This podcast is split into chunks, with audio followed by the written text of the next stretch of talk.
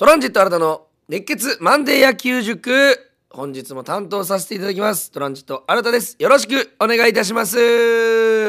なんかこのタイトルコールもなんか RKB 応援団長のとかなんかねホークス応援団長のとかいうのに変えていきたいなと4月から思ってますけどまあまあそちらもお楽しみにということでさあホークス応援団長に、え任命してもらいまして WBC もやってきてオープン戦も始まってそしてもうすぐ高校野球の選抜もねあるというその新たにとってたまらない本当に花粉だけ敵は。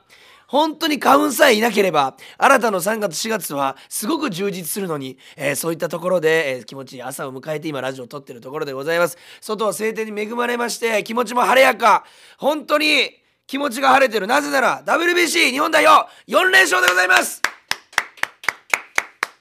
素晴らしいプール B を1位通過でございます。中国そして韓国そしてチェコ。そしてオーストラリアにそれぞれ大勝しまして見事4連勝でのプール B、えー1通過ということで、えーまあ準々決勝がありますんでプール A の2位と対決するということになっております。まあ本当にプール A、プール C、プール D 全部、えー大熱戦。本当に番狂わせが起きてる。し特に、相手のプール A の、えーまあオランダであったり台湾であったりキューバであったりというところたちが本当に2勝2敗とか拮抗してる状態でございますんでかなり面白い試合が続いていると。ただそんな中で本当にやっぱ日本代表の活躍が明らかに日本を明るくしていると。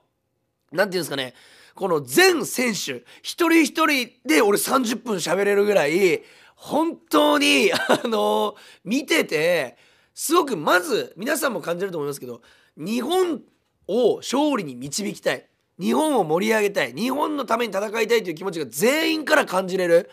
チーム一丸っていうのはこういうことなんだなと。たなんかとてもこの急造チームというか今作られたチームには思えない。ずっと10年も20年も幼なじみの頃からやってるようなチームワークが本当に見えてる。それはこのベンチの雰囲気だけでなくて作戦面もそうですし栗山監督含めコーチ含めそしてメジャーリーガー含め、えープロ野球えー日本のプロ野球選手含め全員が全員を思いやっている。そんな言動行動表情プレー。これが見れているのがやっぱり日本を明るくしている一つの要因かなと。えーいうふうに思います、えー今日本編ではまずはですねあの WBC の試合4試合を、まあ、少しずつ振り返りつつ、えーまあ、えー後半には、えーまた質問もいただいておりますんで、えーそちらの質問にも答えていけたらなというふうに思っております。本当にこの4日間あ大熱戦で、えー、なんていうんですかね本当1秒たりともなんか久々にあのワールドカップもそうでしたけどサッカーのねあのトイレに行くタイミングが迷うというところであの今回、えー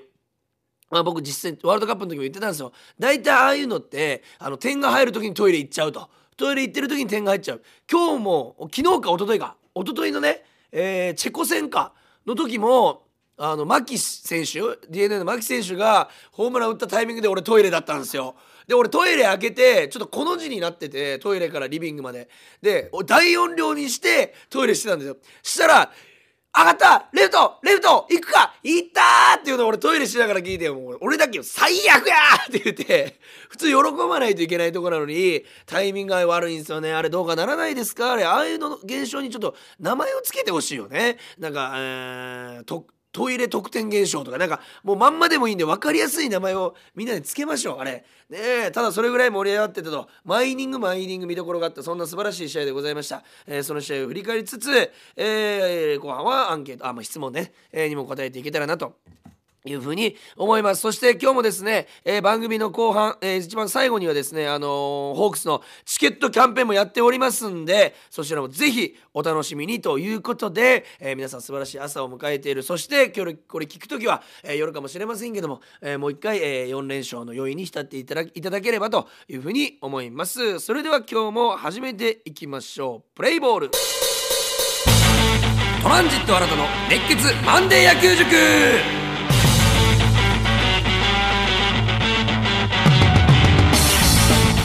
さて、えーまずはですね、えー3月9日、えーレミオロメンですね、えーこちら木曜日の WBC の試合から振り返っていきたいなというふうに思います。まずはこの私も、えー、大学野球リーグ戦でやってましたんで独特の緊張感がね何かが始まる初戦っていうのはあって、えー、どんなすごい選手でもえー、硬いプレーになってしまったりとか、えー、普通そんな選手がミスするかという選手がミスしてしまう、えー、そんなような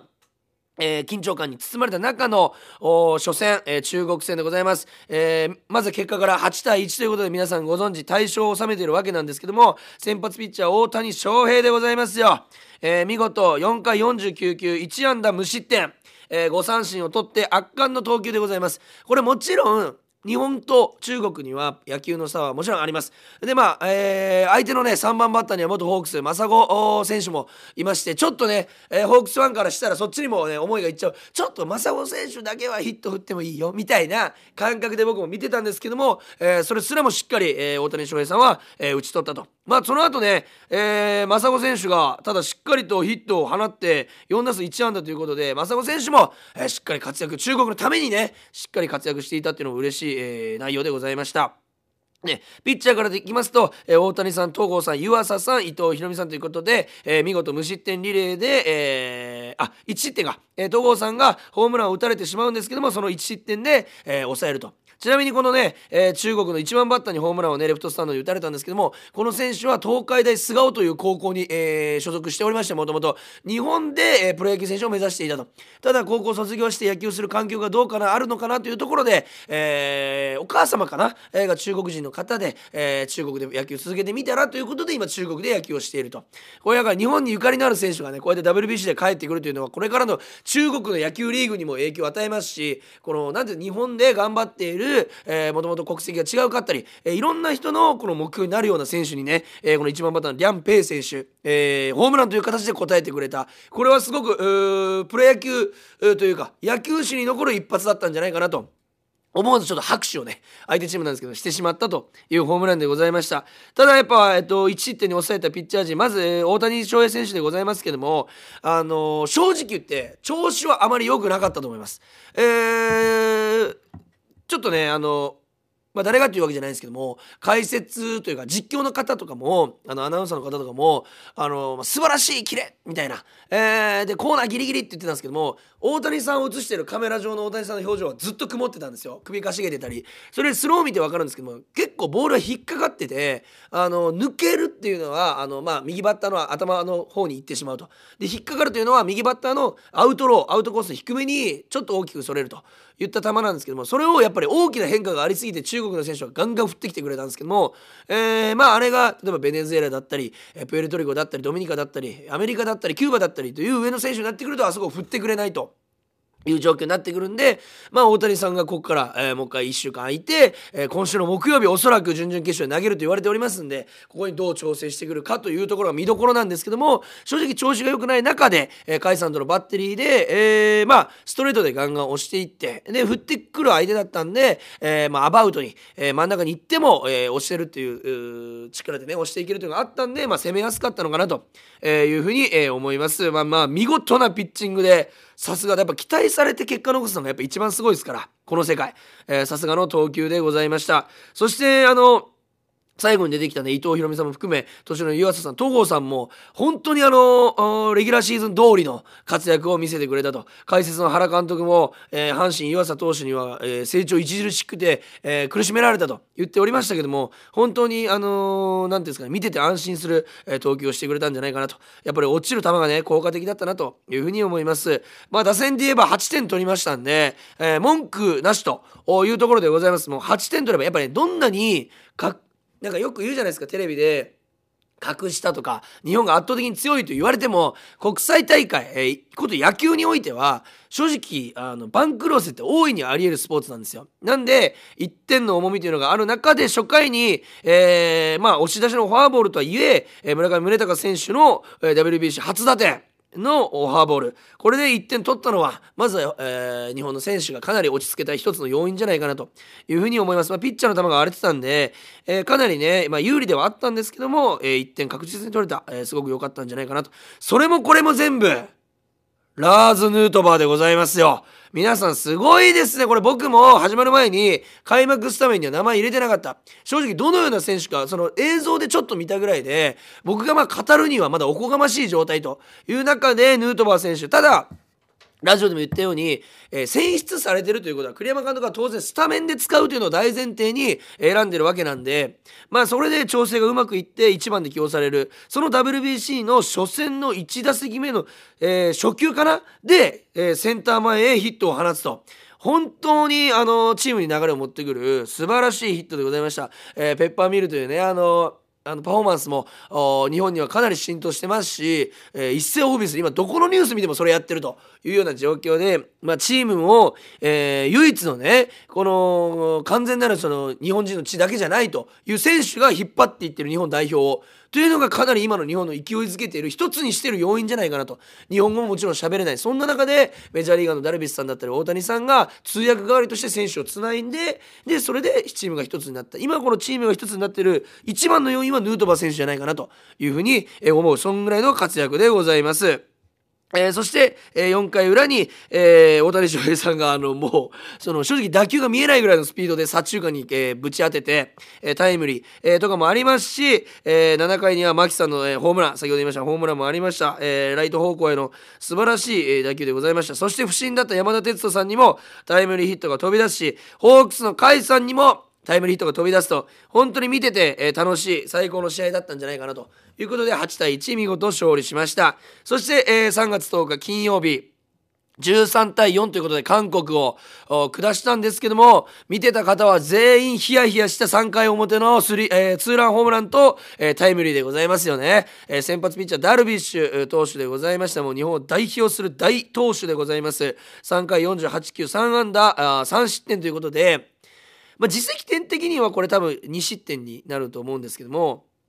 3失点を食らったとおまあまずはスリーランホームランをね8番キャッチャーの、あのー、選手に打たれるという結構見てて衝撃的なホームランだったんですよ。あのー、まあ確かにインからちょっと真ん中気味に入るスライダーだったんですけども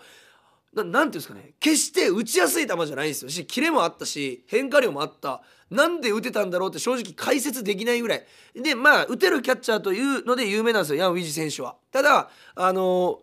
何ですかね。豪快に打ったホームランじゃなくてなんかイメージで言うとくるっとその場でくるっと本当に回って、えー、スライダーという球種の、えー、変化量と変化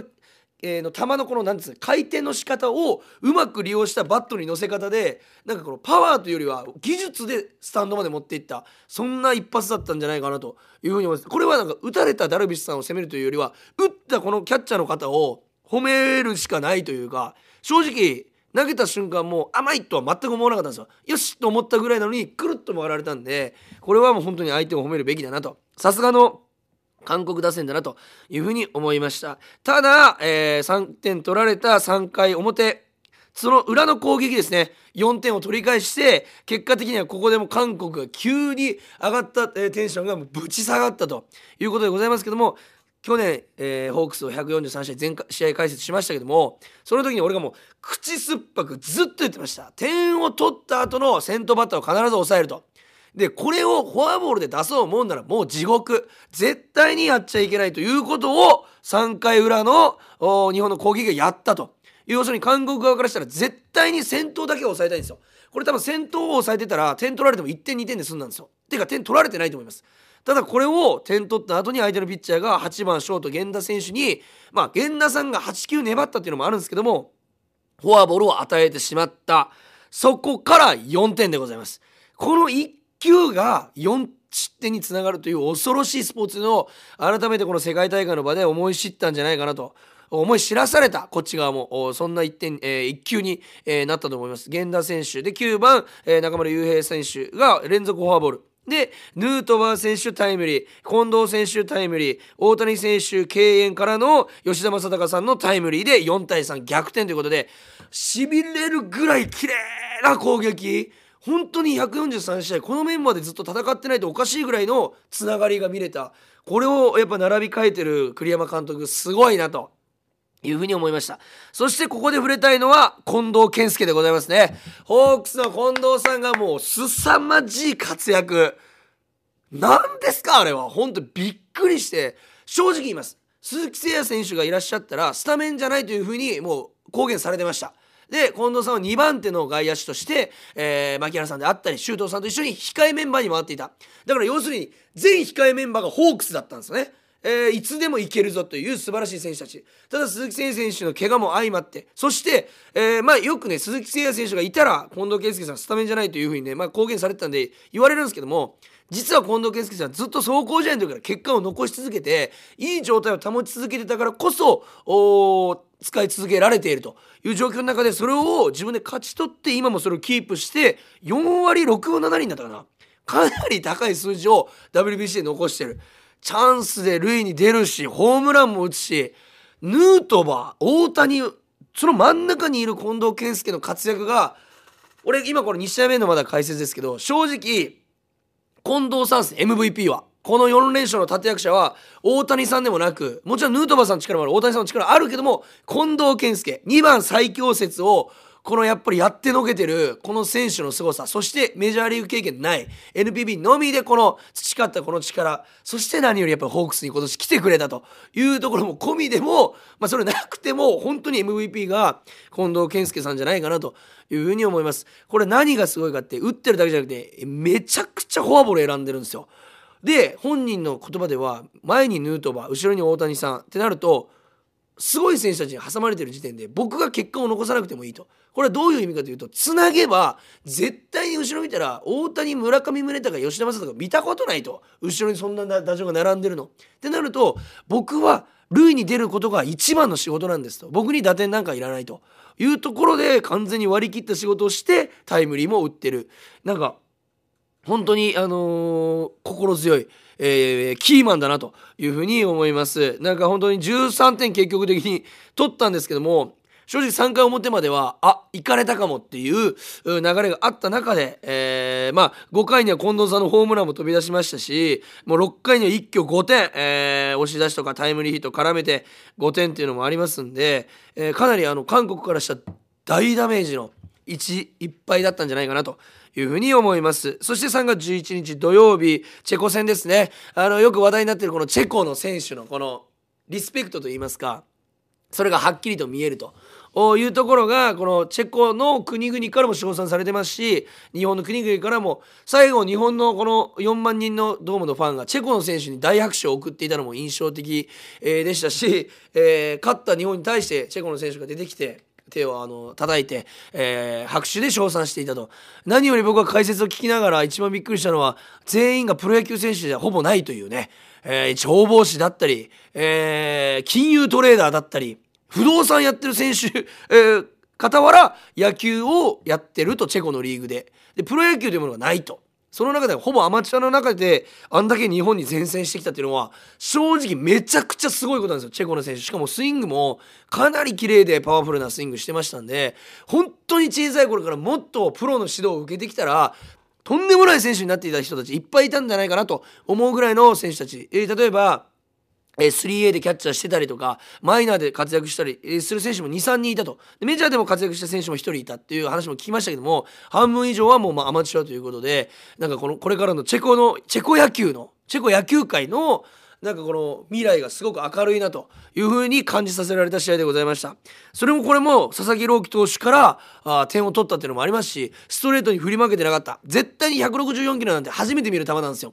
にもかかわらずあんだけの、えー、スイングができるタイミング合わせられる素晴らしい、えー、チームだったんじゃないかなというふうに思います、えー、今も言いましたけど先発は佐々木朗希投手でございました、えー、4回途中66球、えー、2安打8奪三振1点ということで、まあ、初回ねショート中野選手のエラーで悪送球で1点失ったものの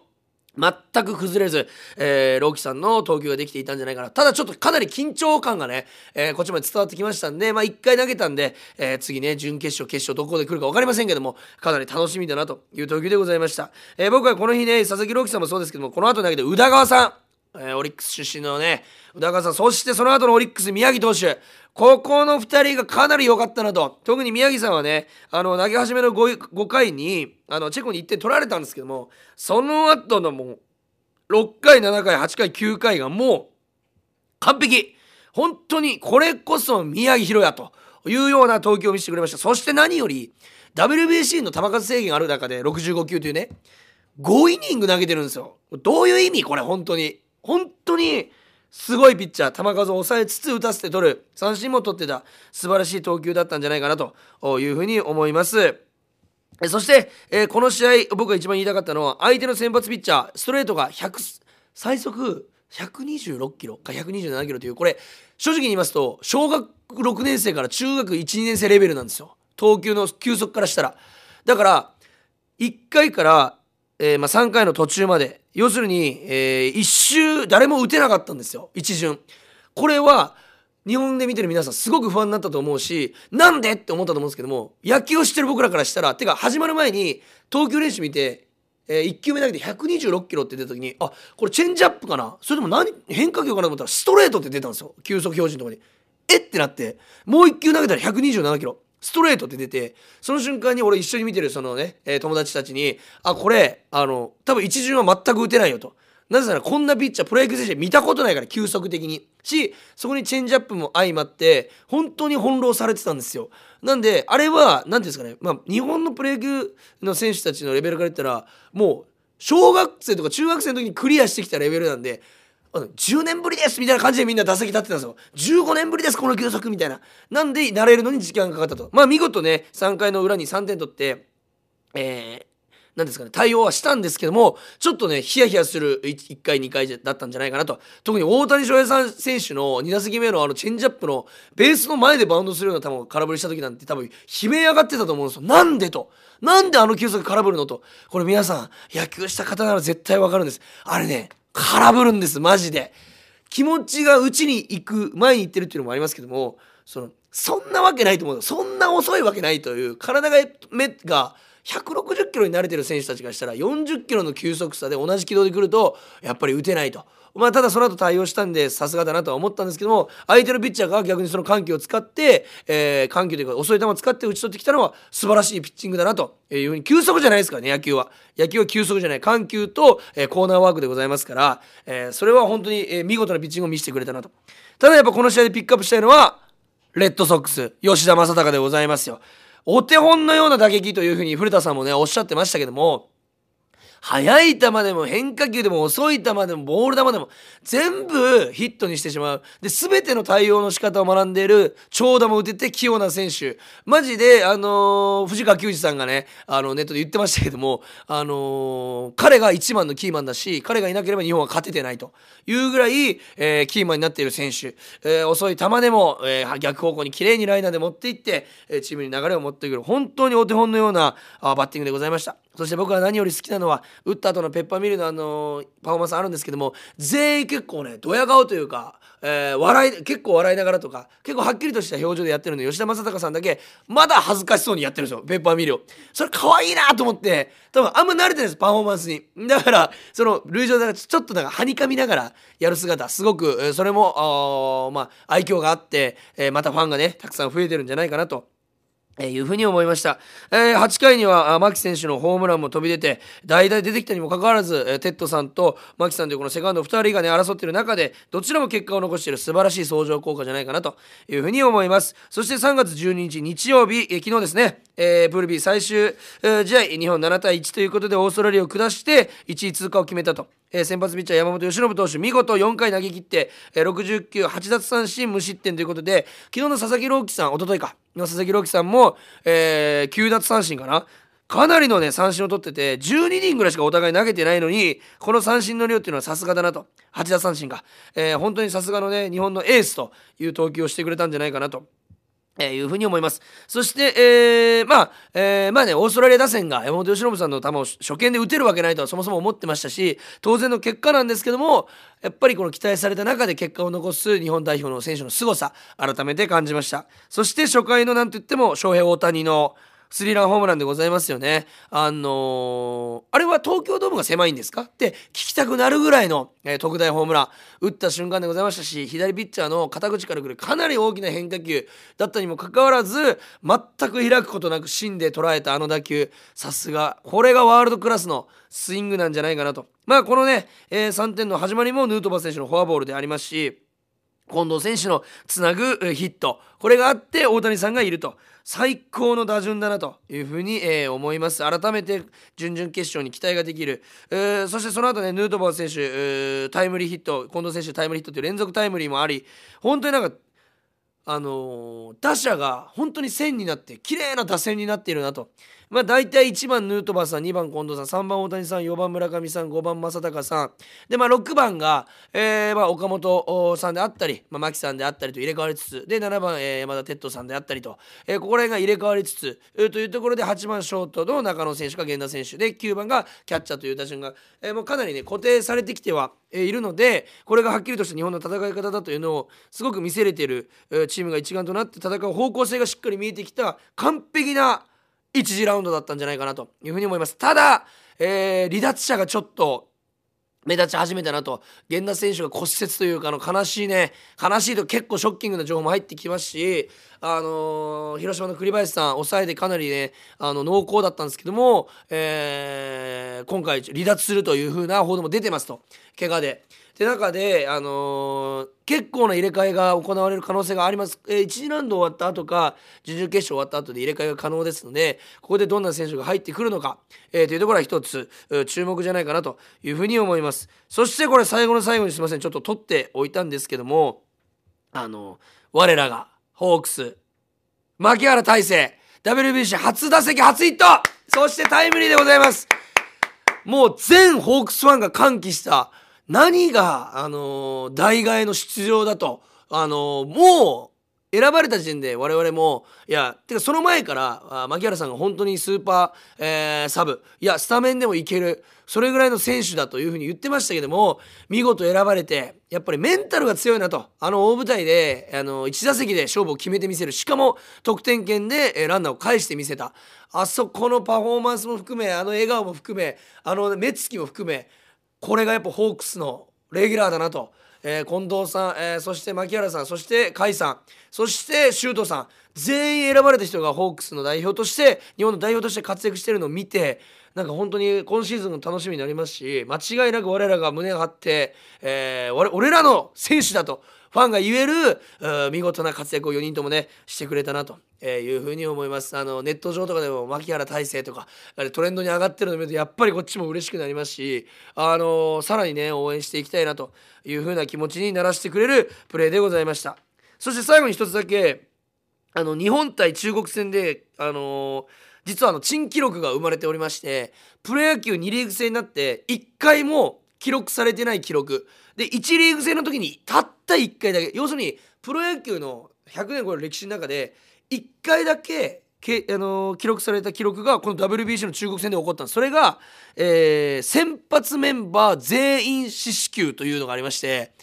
9人全員がフォアボールかもしくはデッドボールを選んでいると。いうことで16残塁してるんですけど17フォアボールを選んでると。まあ相手のピッチャーのそのレベル感もあるし、えー、それはあるんですけどもちゃんとボールが見れてつなげて、えー、得点につなげられているというところが結構ねえー、日本のピッチャーって精度が高いんでフォアボール少ないんですよ。けど海外のピッチャーって結構荒いピッチャーがいるんでフォアボールって多くなる。それを無駄あの無理にボール球を打ちにいってないところが日本の4連勝のあまあ一つの要因じゃないかなというふうに思います。素晴らしいこの4試合を見せてもらいました。今週の木曜日に、えーまあ、準々決勝行われるんですけどもここからも負けたら終わりの戦いが始まりますんでぜひね、えー、一発勝って勢いつけてアメリカに行ってほしいなとえー、いうふうにね、えー、思います、えー、来週は、え、決勝はまだお届けできないか、え、木曜日、え、来週のこのラジオではとりあえず準々決勝の、え、ことを言いましてあでも土曜が準決勝でそっか違うんだ。まだ土日、えー、じゃあ行われないんで、えー、前次は準々決勝の模様だけは解説できるというような状況でございます。準決勝が月曜日で、えー、決勝が水曜日という風になってますんでかなり、えー、楽しみな8時ってなってますんで試合開始が。あの、それ見ながら1イニングだけ見て会社行く人とか辛いだろうね。本当に。すいません。私はこういう仕事をしておりますので多分がっつり見れると思いますんでえー、しっかりね見届けていきたいなというふうに思います。とにかく最高の1週間でございました、えー、今週もね笑って WBC 見れるように皆さんで応援していきたいなというふうに思います。そして皆さんからのねメールを頂いてアンケート質問に、ね、答えると言ってましたけどもすいません。あの30分経ってました。気づいたら。本当にすいません。なんで来週ねこれ読ませていただきたいと思いますんでまだまだ、えー、メールもお待ちしております。そして、えー、先ほど言いましたように今週もですね新たトランジット新たのホークス応援団長就任おめでとうキャンペーンとしてオープン戦のチケットを皆様にプレゼントいたします、えー、今週は3月24金曜日そして3月25土曜日のペアチケットを、えー、1名様ずつにプレゼントしたいなというふうに思います。ペアチケットなんでぜひね、えー、お二人で行っていただきて、え楽しんでいただきたいなというふうに思います、えご希望の方はお名前住所電話番号そして番組の感想を添えて、え KOR.RKBR.jp すべて小文字で KOR.RKBR.jp までメーメールを送ってください、えー、その時に必ず、えーえー、トランジット新たへの質問、えー、またはこういう野球への質問、えー、何でも構いません。質問を添えて、えー、送ってください、えー、KOR のインスタのストーリーでも、えー、応募箱を作っておきますので、えー、インスタグラムからでも、えー、参加 OK です、えー、プレゼント希望ですとチケット希望ですと書いて質問も添えてぜひ送ってください、えー、実際に、当たった方からもメッセージいただきましてありがとうございます。最高の試合見れましたというふうにありますのでぜひもう皆さん生で観戦していただくのが一番でございますので言っていただただきたい、えー、締め切りは、えー、明日3月14日ホワイトデー火曜日でございます。メールの件名にプレゼント希望と書いて送ってください。皆様からのご参加本当に、えー、お待ちしております。3月25日のペアの、えー、チケットが当たった方は PayPay ドームでデーゲーム見た後に、えー、夜劇場でトランジットトランジットという我々の単独ライブを、えー、そのままの流れで見ていただくと昼ご飯はあ、えー、夜ご飯は夕方にまあちょっとねいいぞで食べていただいて、えー、ももちで一日を終わらせていただきたい、えー、あそこの授業浜で一日を終わらせていただきたい。そんな25日にしてほしいと思います。皆様からのメールお待ちしております。さて、えー、たくさん、えー、久々にこんな30分超えのラジオ話させていただきました。ただすみません。全く話し足りていないんですけども、えー、ここからは後ほどどっかにで吐き出したいというふうに思います。皆さん今日も聞いていただきありがとうございました。これからも WBC 日本代表しっかり応援していきたいと思います。皆さんもぜひ鉄板ミルで皆さんに盛り上がっていただきたいなというふうに思います。今日も聞いていただきありがとうございました。ゲームセット。